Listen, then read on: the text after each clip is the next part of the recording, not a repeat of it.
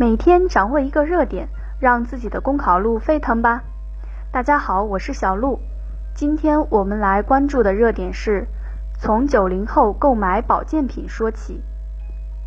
据媒体报道，当下越来越多的年轻人开始购买保健品。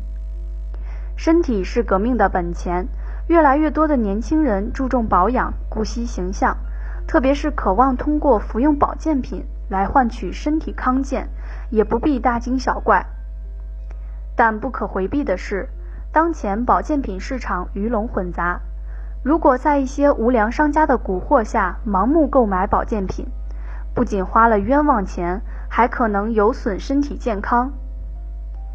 年轻人爱上保健品原因很复杂，一方面是由于自我意识较为强烈，更知道心疼自己，也懂得心疼自己；另一方面与现实压力有关，比如加班多、压力大，很多九零后都是独生子女，危机感较强。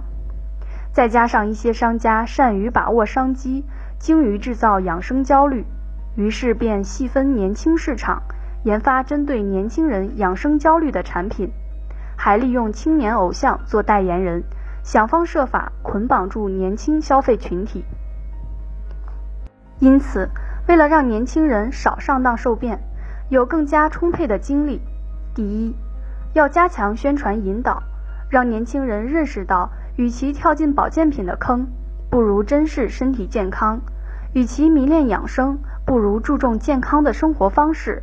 在平时的生活中，注重合理膳食、适当运动、戒烟限酒、心理平衡和工作劳逸结合。